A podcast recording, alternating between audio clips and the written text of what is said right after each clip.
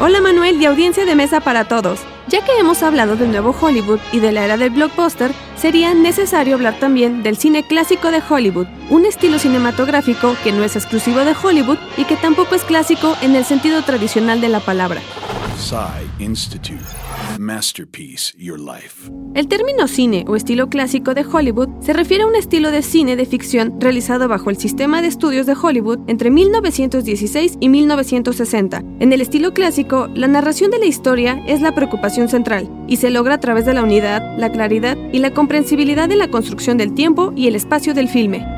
Una vez estandarizadas, estas prácticas han asegurado que ésta se cuente de la manera más clara posible, a través de técnicas de actuación que giran en torno al desarrollo del personaje y su motivación psicológica, la continuidad en la edición y un diseño de sonido que desde fines de los 20 ha privilegiado el diálogo y el uso de la música para apoyar la historia, así como el uso de la puesta en escena para crear verosimilitud.